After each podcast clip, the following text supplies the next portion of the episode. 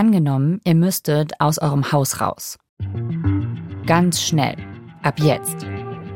Schafft ihr das in fünf Sekunden?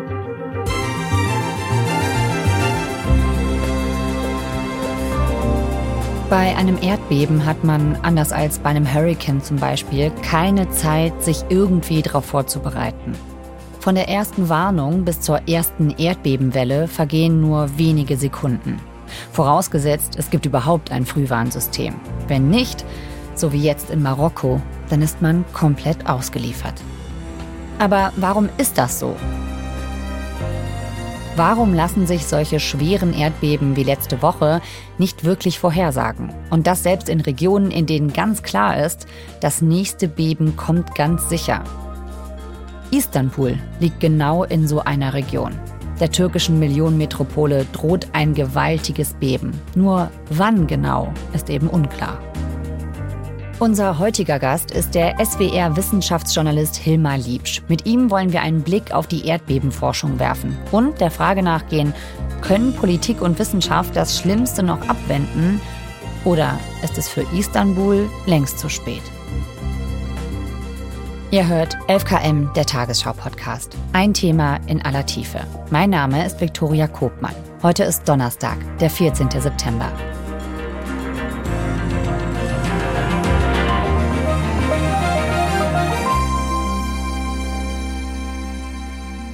Hallo Hilmar. Ja, guten Morgen. Viele von uns haben gerade die Bilder vom Beben in Marokko vor Augen. Gebäude, die wie Kartenhäuser in sich zusammengesackt sind. Und solche schlimmen Bilder sehen wir dieses Jahr nicht zum ersten Mal. Die Aufzeichnung mit Hilmar haben wir vor dem Beben in Marokko gemacht. Denn schon im Februar hat die Erde in der Türkei und Syrien gebebt. 50.000 Menschen haben dadurch ihr Leben verloren. Das Beben war aber eher im Süden der Türkei. Istanbul liegt ja deutlich nördlicher. Warum ist Istanbul so gefährdet für Erdbeben? Die Erdoberfläche ist nicht starr, sondern besteht aus vielen verschiedenen Platten, so ähnlich wie die Flächen auf einem Fußball, kann man sich das vorstellen. Und an diesen Grenzen zwischen diesen Flächen bewegen die sich gegeneinander. So, und jetzt die Türkei ist praktisch eine keilförmige, dreieckige Platte, die zwischen der arabischen Platte und der eurasischen Platte nach Westen geschoben wird. Also die arabische Platte drückt praktisch von unten gegen diesen Keil und quetscht ihn Richtung Mittelmeer, also Richtung Westen.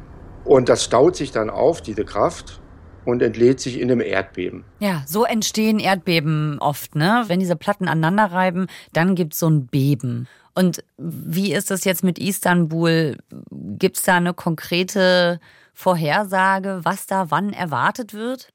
Da gibt es tatsächlich relativ konkrete Vorstellungen davon, dass da in den nächsten 10 bis 20 Jahren ein schweres Erdbeben passieren wird. Hintergrund ist ganz einfach, dass an dieser Verwerfungszone ein paar zehner Kilometer südlich von Istanbul vorbeiläuft, dass diese Verwerfungszone ganz einfach aktiv ist und sich jedes Jahr weiter aneinander vorbei bewegt. Verwerfungszone ist dann diese Stelle, wo die tektonischen Platten aufeinanderprallen. Genau, mhm. genau. Die wissen, dass im letzten Jahrhundert mehrere schwere Erdbeben praktisch vom Osten Richtung Westen gewandert sind, entlang dieser Verwerfung. Also sowas ist in den letzten Jahrhunderten schon mehrfach da passiert in der Gegend. Ist mehrfach passiert und diese mhm. Beben wandern augenscheinlich Richtung Westen, auf Istanbul zu. Mhm. Und du hast jetzt gesagt, innerhalb der nächsten 20 Jahre vielleicht erwarten da Experten ein Erdbeben. Also wie groß ist dieses Megabeben, was da erwartet wird? Das wird ein Beben so in der Größe von... Äh,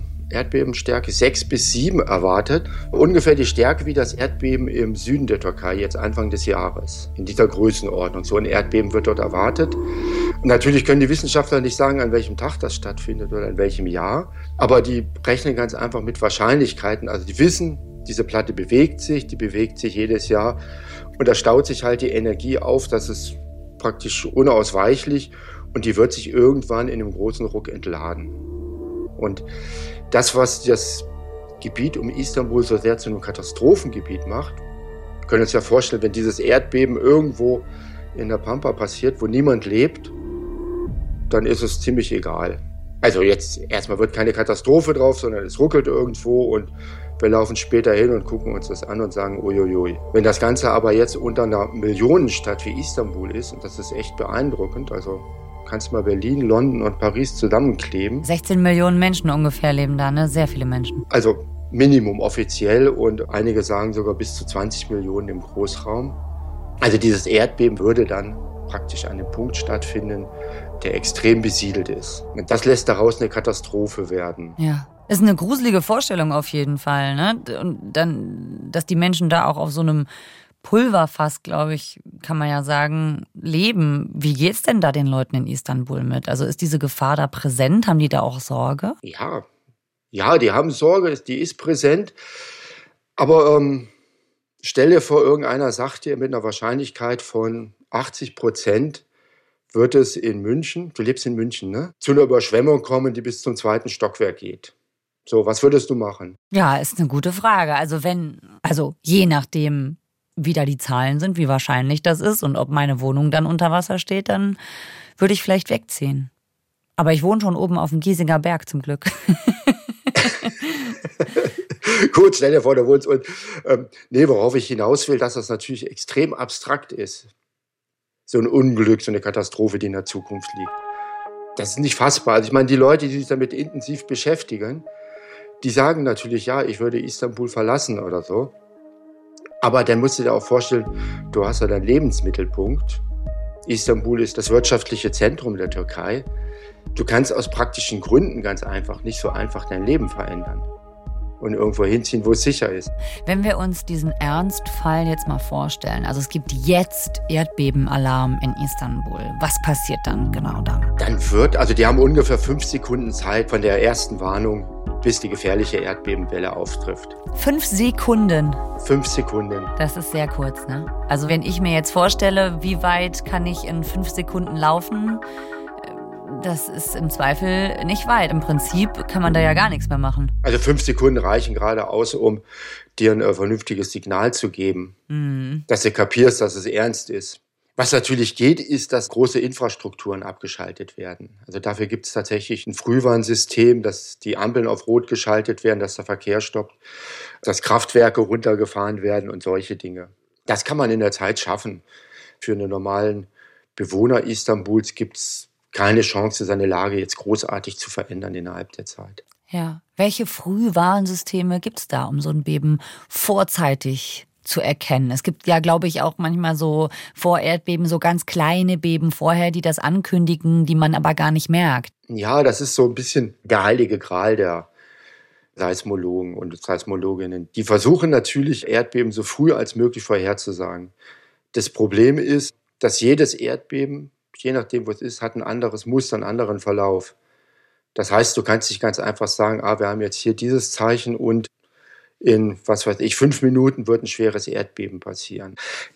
Grundsätzlich, also Stand des Wissens ist, äh, ein Erdbeben lässt sich im Prinzip nicht vorhersagen. Erdbeben sendet zwei Formen von Wellen aus. Die einen, das sind die primär genannten Wellen, also die zuerst laufen, die sind ungefährlich. Die sind etwas schneller als die gefährlichen zweiten Wellen, Sekundärwellen, die die Erde praktisch seitlich bewegen. Und diese ersten Wellen sind etwas schneller. Das heißt, wenn das Erdbeben stattgefunden hat am, am Epizentrum, laufen diese ersten Wellen los und können natürlich aufgenommen werden von Stationen, die relativ nah an dem Erdbebengebiet sind. Und diese Stationen können dann über Funk senden, holla, jetzt kommt ein Erdbeben. Und dann hat man halt die Zeit, die diese erste Welle schneller ist.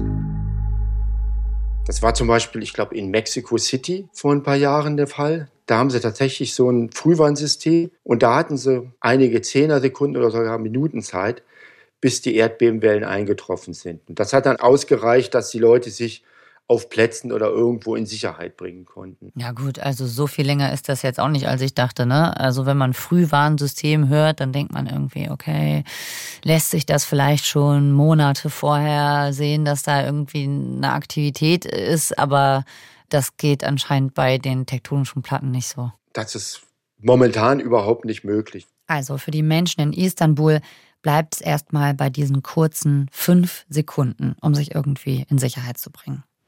Jetzt waren wir dort unten mit der Patricia Martinez Garçon unterwegs. The development of new methods like artificial intelligence, new processing techniques, what it is called the big data, so that we are able to process efficiently vast amounts of data at the same time. Um, give us a new hope uh, that it is worth to revisit uh, new cases and still uh, look for new types of signals that maybe before were not identified. Das ist eine Wissenschaftlerin äh, vom Geoforschungszentrum Potsdam, die äh, sowas wie eine Erdbebenjägerin ist. Und ihr Ziel ist es praktisch, ein Erdbeben, das passieren wird, vorherzusagen. Erdbebenjägerin ist ja auch ein irrer Begriff. Also das heißt, die jagt den Erdbeben hinterher oder will sie schneller sein? Ja, die will eigentlich schneller sein. Bisher kann sie eine Erdbeben praktisch nur hinterherrennen. Das heißt, sie schaut sich die seismischen Aufzeichnungen an die es bei existierenden Erdbeben gibt. Und äh, die Idee von ihr und vielen anderen Seismologinnen und Seismologen ist im Endeffekt, kann man irgendwie in den Wellen, die vorher aufgezeichnet werden, Muster erkennen, die auf ein schweres Erdbeben hinweisen. Du denkst dir, naja, da haben wir das große Erdbeben, da muss es doch vorher irgendwas geben, das das ankündigt. Das ist bisher nicht möglich, weil es diese Auswertekapazität nicht gibt. Dann ist aber die Hoffnung, dass jetzt schöne neue Welt mit Hilfe von KI, besserer Rechnertechnik, es doch irgendwie gelingen könnte, vielleicht, und sei es auch nur ein paar Sekunden oder Minuten vorher, zu erkennen, dass ein schweres Erdbeben stattfinden wird.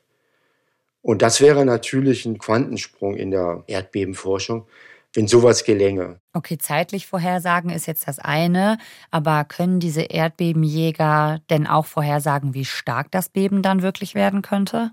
Man versucht jetzt rauszufinden, ob es vielleicht sozusagen einen kleinen Hoffnungsschimmer gibt, dass auch in Istanbul so eine kriechende Verwerfung existiert. Was heißt das genau? Die sind in einem Gebiet, wo die Platten relativ weich aneinander sich vorbei bewegen. Das heißt, dass die Reibung nicht so stark ist, sich nicht so heftig auflöst. With our research we try to determine whether the fault is locked mm -hmm. and uh, it hosts a higher potential for a very large earthquake of magnitude 7 or more, or the fault uh, is creeping, and that will mean that the two sides of the fault are slightly sliding and not hosting that much energy and therefore their earthquake potential is a bit smaller. Sie spricht also davon, dass die Platten entweder verhakt sein könnten, dann wird es ein richtig starkes Beben oder dass sie quasi aneinander vorbeischrammen. Kann man das eigentlich irgendwo sehen, wie die Platten sich bewegen? Das war in der Nähe von Ismet Pascha, ungefähr auf 1000 Meter Höhe. Also wir hatten dort Schnee, es war kalt. Und die Seismologinnen und Seismologen haben da halt die Messstationen, die dort aufgebaut sind, gewartet. Und das ist eines der wenigen Gebiete, wo so eine kriechende Plattengrenze bekannt ist. Also es ist schon äh, ja, für Erdbebenforscher so ein wichtiger Ort, wo man gerne mal hingeht, um sich das anzugucken.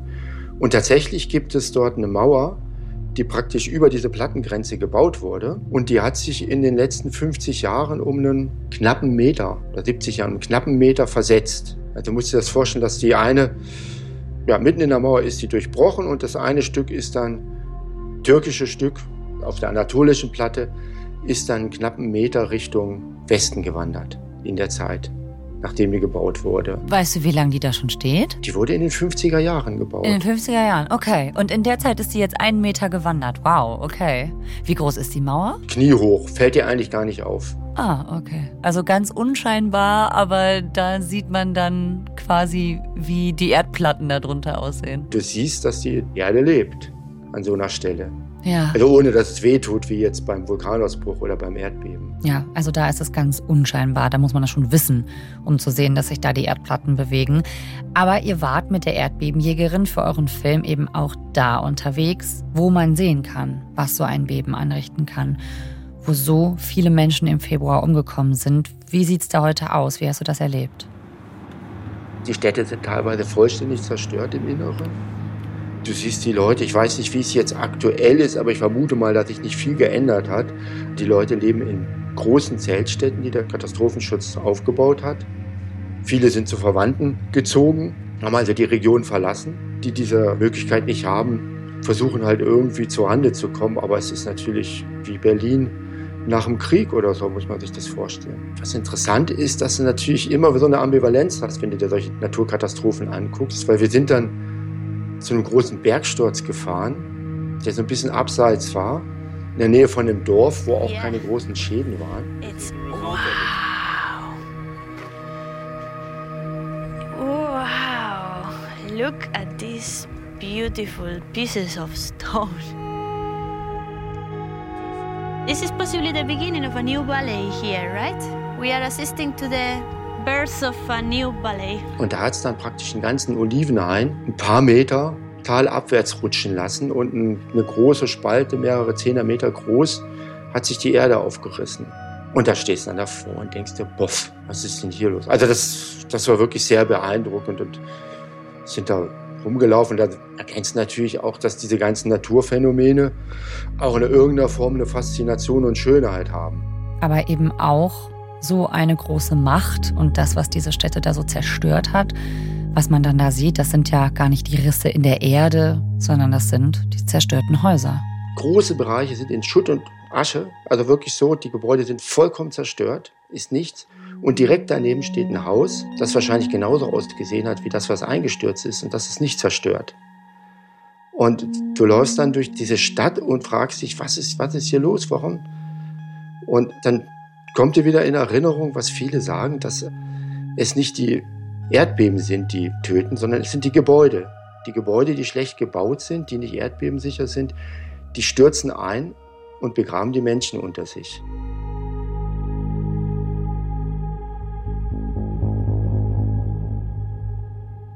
Also es sind vor allem die schlecht gebauten Häuser, die die Menschen gefährden. Bei dem großen Erdbeben rund um Hatay, da sind über 50.000 Menschen gestorben. In Istanbul könnten es bei einem Beben noch deutlich mehr sein.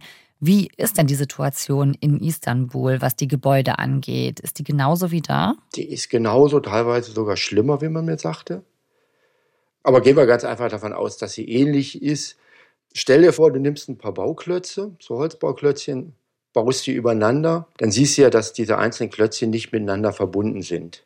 Die sind ganz einfach aufeinander gesetzt. Jetzt stupst mal dagegen und du kannst dir vorstellen, dieser Bauklotzturm bricht in sich zusammen. So, und jetzt mach das gleiche mal mit Legos, die da aufeinander setzt, die ineinander stecken. Und äh, du kannst dir vorstellen, dass wenn du dagegen stupst, dass es stabil ist. So. Und jetzt sind die Häuser in der Türkei häufig so gebaut wie diese Bauklötze, die aufeinander stehen. Die Stockwerke sind aufeinander gesetzt, ohne eine Verbindung miteinander zu haben, also ohne bewährt zu sein. Zum Beispiel durch Stahlträger.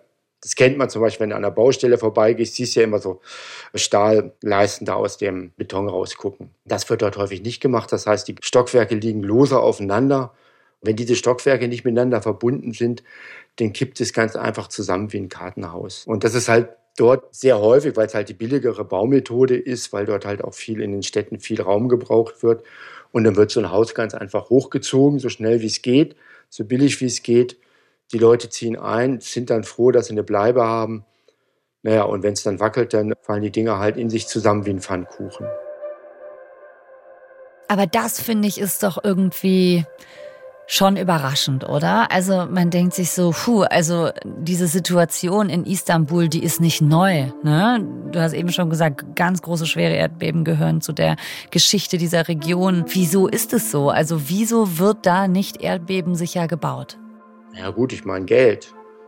Also im Endeffekt kannst du darauf runter reduzieren, dass natürlich die Menschen, die dorthin kommen, um irgendwie einen Job zu suchen oder Arbeit zu suchen, dass die vielleicht nicht so viel Geld haben und billigen Wohnraum suchen. Und natürlich ist die Gesetzgebung, also es gibt seit dem Erdbeben 1999, da gab es schon mal ein schweres Erdbeben in der Nähe von Istanbul, ein bisschen weiter östlich. Da wurde die Gesetzgebung geändert und es musste Erdbeben sicher gebaut werden. So, nun ist es aber so, dass, das sagte uns ein Stadtplaner, dass nur maximal die Hälfte aller gebauten Gebäude überhaupt kontrolliert wurden auf dieses Gesetz hin, die seit 1999 gebaut wurde. Also es ist nicht passiert was damals eigentlich geplant war. Es ist nicht in dem Maße passiert, wie es hätte passieren sollen. Ja. Dazu kommt dann halt noch, dass die sozusagen durchführenden Bauunternehmen teilweise selbst ihre Gutachter waren. Das hat halt dazu geführt, dass es in Istanbul jetzt geschätzt ein paar hunderttausend Häuser gibt, die nicht erdbebensicher sind. Ja. Ich kann mich erinnern, nach diesem großen Erdbeben im Februar dieses Jahr war das ja auch ein Vorwurf an Erdogan und an seine Regierung. Der ist sogar angezeigt worden von einer Gruppe Juristen wegen Tötung wegen fahrlässiger Tötung. Mhm. Und das war ja auch ein ganz, ganz großer Vorwurf. Ne? Also ist das der Grund oder ähm, ist, viel war auch die Rede von Korruption? Also kann man schon sagen, man hätte es besser machen können? Ja, so kann man es sagen. Du hast natürlich auch die Situation, dass äh, Istanbul einen wahnsinnigen Zuzug hat an Menschen. Also die brauchen ganz einfach, die suchen was. Ja, da gibt sich das gegenseitig die Hand, die Situation die Wünsche. Ich meine, es tut sich auch ein bisschen was. Also es gibt auch Gebäude, die werden neu und erdbebensicher gebaut. Das geht. Und es gibt jetzt auch ein Programm, das dann Mieter einen Gutachter kommen lassen können, der halt nachschaut, ob ihr Haus erdbebensicher ist. Und also es ist nicht so, dass man da in Istanbul so vollkommen machtlos dasteht und gar nichts macht. Aber naja, das dauert halt alles ewige Zeit. Das ist ein einziges Kuddelmuddel, die Situation, die wir da haben. Und vor dem Hintergrund ist natürlich klar, dass das nicht so schnell passieren wird, wie es theoretisch passieren könnte, mhm. was nötig ist. Ja. Und ich meine, die Zeit ist ja begrenzt, ne? Du hast eben gesagt, die Wissenschaftler gehen davon aus, dass es vielleicht in 20 Jahren schon passiert, dieses riesige Erdbeben. Bis dahin müsste Istanbul dann also erdbebensicher gemacht werden. Ja, genau. Stellen wir uns das mal vor. Also die, die können bauen wie die Bekloppten und das wird nicht ausreichen. Also vor dem Hintergrund muss man ganz einfach äh, praktisch alles nehmen, was irgendwie geht, um das Risiko für die Menschen zu verringern. Aber kann man sagen, was ist jetzt die Lehre, die daraus gezogen wurde aus diesem großen Erdbeben im Februar. Wird sich jetzt mehr an diese Bauvorschriften gehalten? Werden die Häuser wirklich neu gebaut und zwar mit der Ambition, dass es in 20 Jahren sicher ist? Das hängt von der Regierung im Endeffekt ab. Mhm. Das hängt von der Politik ab, wie sehr die das bereit sind durchzusetzen, wie sehr die bereit sind, äh, die ganzen Verbandlungen zwischen äh, Bauwirtschaft und Politik und, und Behörden äh, aufzulösen. Das ist ja im Endeffekt ein großer großer Sumpf, in den man sich da reinbegibt. Äh, und die Zeit hat, Zeit hat ja gezeigt, dass nach 99 zwar was passiert ist, aber bei weitem nicht das, was hätte passieren sollen. Und der Verdacht liegt nahe, dass es jetzt ähnlich ist. Ja, also da bin ich jetzt nicht ausreichend Türkei-Experte, um das beurteilen zu können. Aber die Leute, mit denen wir gesprochen haben, sind extrem skeptisch, dass daraus ausreichend Lehren gezogen werden. Okay, also die Katastrophe ist laut Wissenschaftlerinnen und Wissenschaftlern unausweichlich und es ist nicht nur ein Wettrennen gegen die Zeit, sondern eben auch gegen Korruption und gegen Geldgier. Und das Problem dabei ist ja, die Menschen, die in Istanbul leben, die können ja nicht einfach weg oder wollen nicht einfach so weg. Irgendwie die Stadt pulsiert, die lebt, die Leute sind da drin, die gehen nicht weg. Du siehst ja heute und kannst dir ausmalen, na gut, jetzt lass hiervon nur jedes Dritte in sich zusammenbrechen. Und du weißt, in jedem Stockwerk leben zwei Familien von mir aus. Ja, dann kannst du dir vorstellen, was dort passiert. Da kann man nur hoffen, dass die Wissenschaftler eigentlich nicht recht haben, dass alles Quatsch ist und äh, dass alles gut geht. Aber die Wahrscheinlichkeit ist nicht groß dafür. Hilmar, danke, dass du uns das erklärt hast. Ja, vielen Dank für die Gelegenheit, das zu erzählen. Tschüss. Das war 11KM. Heute dabei der SWR-Wissenschaftsjournalist Hilmar Liebsch, der uns erklärt hat, wie groß die Gefahr ist, dass Istanbul und die Menschen dort von einem schweren Erdbeben getroffen werden. Den Link zu seiner Doku Istanbul am Abgrund, keine Rettung vor dem Megabeben, stellen wir euch in die Shownotes. Und aktuelle Informationen zum Erdbeben in Marokko findet ihr wie gewohnt auf tagesschau.de. Wenn euch diese Folge oder 11KM allgemein gefällt, empfehlt uns doch weiter oder, wenn noch nicht geschehen, lasst uns gern ein Abo da. Autorin dieser Folge ist Marlene Obst. Mitgearbeitet hat Stefan Beuting. Produktion Jacqueline Bretschek, Konrad Winkler, Fabian Zweck, Jürgen Kopp und Simon Schuling. Redaktionsleitung Lena Gürtler und Fumiko Lipp. 11KM ist eine Produktion von BR24 und NDR Info. Mein Name ist Viktoria Kobmann. Wir hören uns am Montag wieder. Dann fliegen wir gemeinsam auf den Mond, wo gerade viel los ist. Warum? Das sagen wir euch nach dem Wochenende. Bis dahin. Ciao. An dieser Stelle gibt's noch einen Hörtipp zum Thema Klimaaktivismus. Der war ja auch bei FKM bereits mehrfach Thema. Im neuen Podcast Hitze geht es um die letzte Generation. Das Team um Host Daphne Ivana Sagner hat mehrere Aktivistinnen und Aktivisten monatelang begleitet und intime Einblicke bekommen in einen Alltag im sogenannten Klimakampf. Die letzte Generation. Geh weg. Geh weg. Sie stört. Geh weg. Und dabei rückt sie immer mehr an den Brennpunkt der Debatten über Verantwortung und Klimakrise. Mein Name ist Daphne Ivana Sagner und in dem neuen Podcast Hitze gehen wir mit rein in diesen Brennpunkt, um zu verstehen, wie das ist, Teil einer verschworenen Gemeinschaft zu sein. Geht ihre Strategie auf und welchen Preis zahlen sie dafür? In diesem Podcast schauen wir, wie ein Leben im sogenannten Klimakampf funktioniert und was es mit allen Beteiligten macht. Das ist Hitze. Letzte Generation Close-Up. Eine Co-Produktion von THZ Media und dem RBB. Ab dem 31. August. Werbefrei in der ARD Audiothek und überall, wo es Podcasts gibt.